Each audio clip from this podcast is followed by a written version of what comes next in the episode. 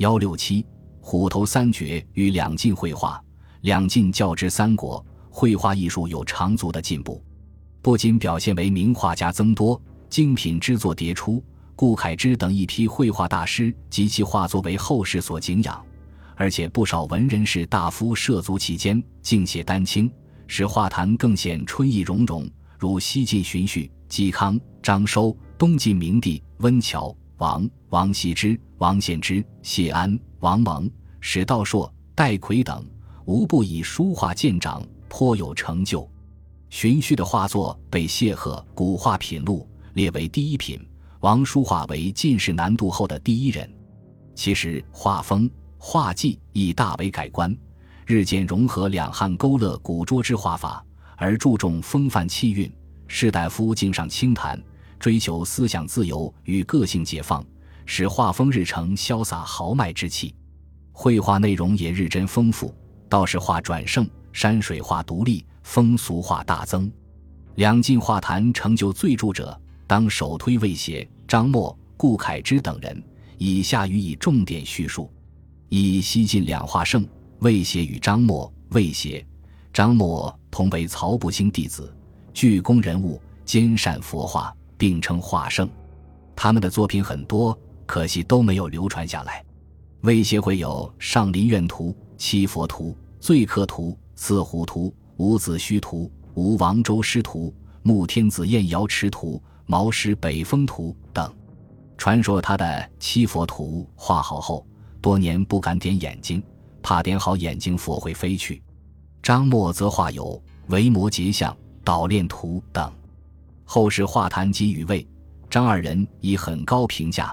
东晋顾恺之著《画评》，称魏协之画伟而有气势，密而精思，美丽之形，尺寸之质，阴阳之术，嵌沙之技，世所并贵。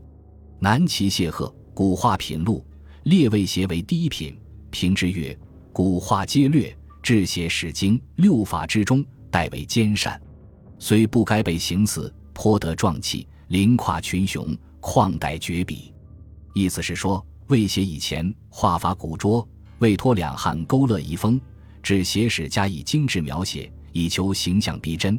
他兼善绘画六法，虽形神未能皆备，但气势不凡，称得上超越众多画家而成旷代绝笔。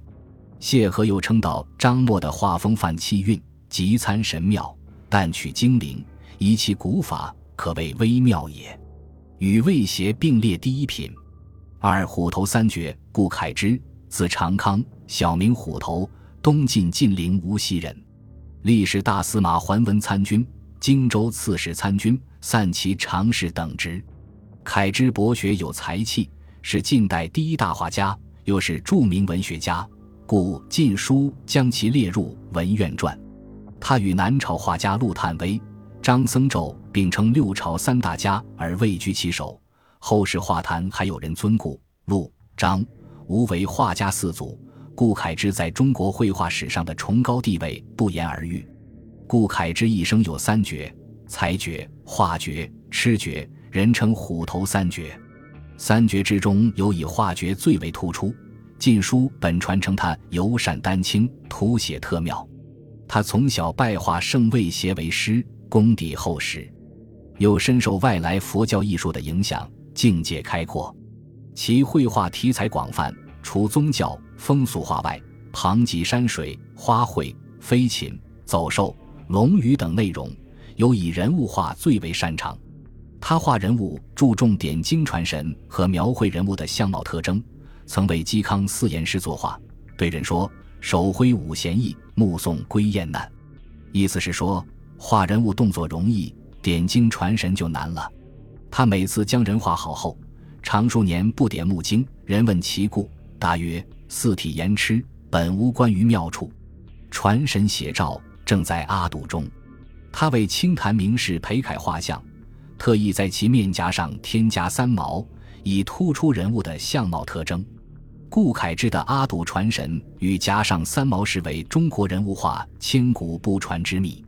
宋代大诗人兼书画家苏轼特著《传神论》说：“传神之难在于目。”故虎头云：“传神写照都在阿堵中。”其字在全颊，目与全颊似，余无不似者。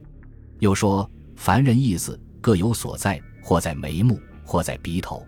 虎头云：颊上加三毛，绝神采殊胜，则此人意思盖在须颊间也。并作诗曰：“论画以形似，见与儿童邻。作诗必此诗，定之非诗人。此言画贵神，诗贵韵也。”凯之作画还能坚持写实态度。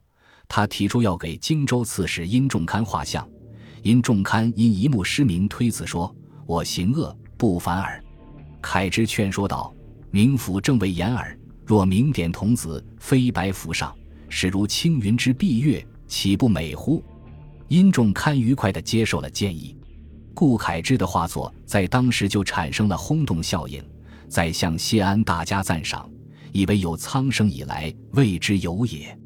兴宁二年，建康瓦官寺初建，众僧社会化缘，士大夫们布施都不满十万。恺之素贫，竟任捐百万，众人以为大言。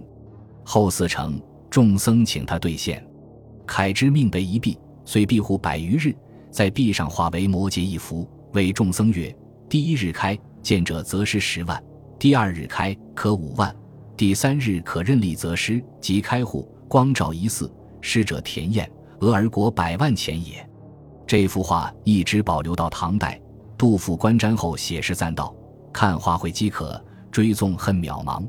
虎头金素影，神庙最难忘。虎头乃顾恺之小名。”金素影为维摩诘像，张彦远评价说：“顾生首创维摩诘像，有青雷噬病之容，引己妄言之状。陆与张皆笑之，终不及矣。”顾恺之的绘画深受后世推崇，得到极高评价。南陈尧最著《续画品》，称长康之美，善高往侧，皎然独步，终始无双。有若神明，非庸时之所能晓；如复日月，其莫学之所能窥。荀、魏、曹、张方之灭矣。分庭抗礼，未见其人。南齐谢赫贬楷之画为第三品。尧最严肃批评谢氏生过于时，列于下品，有所未安。张彦远为楷之用笔紧进连绵，循环超乎，格调熠熠。风趣电极，一存笔仙，画今亦在，所以全神气也。元朝汤后著《古今画鉴》，称道顾恺之画如春蚕吐丝，初见甚于意，且形似时或有诗。细视之，六法兼备，有不可以语言文字形容者。曾见《初平起石图》，下雨治水，洛神赋，小神天王，其笔如春云浮空，流水行地，皆出自然。复染人物容貌，以浓色微加点缀，不求早逝，览者不可不察也。恺之被尊为画家之祖，当之无愧。顾恺之一生画作甚多，仅被桓玄窃去的绘画珍品便有一大橱，一些名作一直保留到元代。历代名画记、宣和画谱、古今画鉴等画集所载亦不下六十余幅，如《雪霁望五老峰图》《女史箴图》。左二书图、洛神赋图、初平起石图、夏禹治水图等，皆为不朽之作。可惜大都亡佚，流传至今的仅有唐人摹本《女史箴图》《洛神赋图》《列女人志图》三卷。《女史箴图》为卷本设色，原藏清宫内府。一九零零年八国联军入侵北京时，被英军窃走，现藏伦敦大英博物馆。它取材于西晋文学家张华所传《女史箴》一文，采取绘画与题字相结合的形式而作的长卷。原文列举樊姬、冯苑、班婕妤等古代烈女为例，是劝诫妇女的道德箴言，意在讽刺当时晋惠帝皇后贾南风。原画共十二段，现存九段。第四段会有两名妇女对镜梳妆，另一妇女对镜端详。画的右边有三竖形体字。人贤之修其容，莫之是其性；性之不是，或千里正。辅之早知，克念作圣。其意是告诫妇女，道德的修养要比容貌的修饰更重要。